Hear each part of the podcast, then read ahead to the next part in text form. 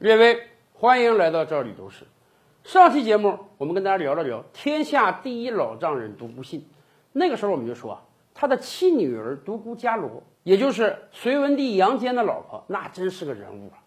独孤伽罗厉害到什么状态？后期隋朝宫廷内称她和她老公为二圣啊，这是一个武则天式的人物啊。更关键的是，她导致她老公怕老婆呀，怕到什么状态？她老公只许娶她一个人，只跟她生孩子。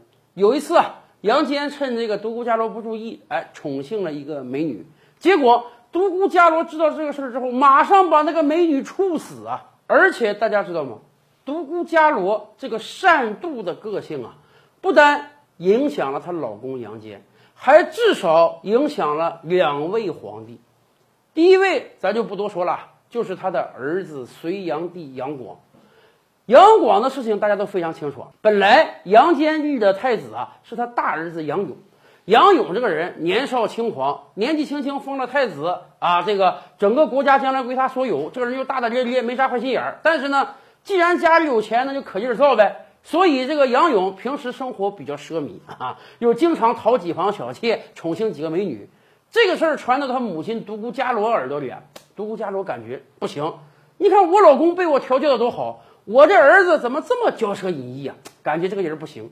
而另一方面，隋炀帝杨广那个时候可是王莽谦恭未篡时啊！一看，哎呦，我妈喜欢这个性格这样的儿子，那得我得演呀。所以杨广是个非常好的演员。杨广在他爸妈眼里啊，简直就是一个天下第一大孝子啊！生活简朴，只娶一任老婆，根本对女色、金银财宝不放在心上。时间越久，独孤伽罗越觉得杨广好啊，比这个杨勇强多了，所以后来独孤伽罗一手导演了换太子，最后导致隋朝灭亡。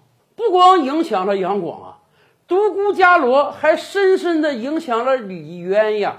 为什么这么说？我们以前讲过，李渊呢是独孤伽罗四姐的儿子，也就是说，独孤伽罗是李渊的亲小姨，所以。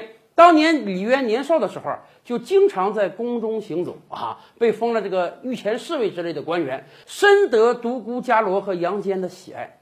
这个李渊也是一个明白人啊。李渊一看，哎呀，我小姨是这么样一个女性啊，绝对不喜欢男性在外面沾花惹草，绝对不喜欢男性骄奢淫逸。你看看我表弟这个杨广，就是因为这样得到人家喜爱，被封为太子了。所以李渊也不傻呀。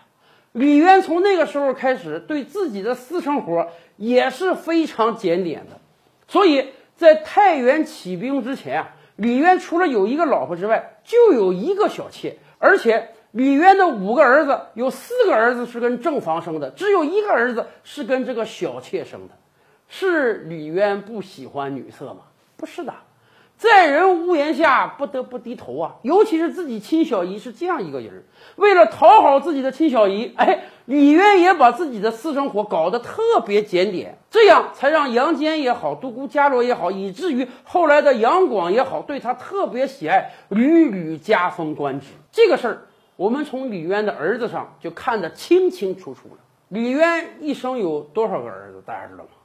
二十多个儿子。可是他最重要那几个儿子，太子建成、秦王世民、齐王元吉啊，都是他正妻所生。而他后来那十几个儿子呢，年龄比建成、世民他们要小一大截。为什么？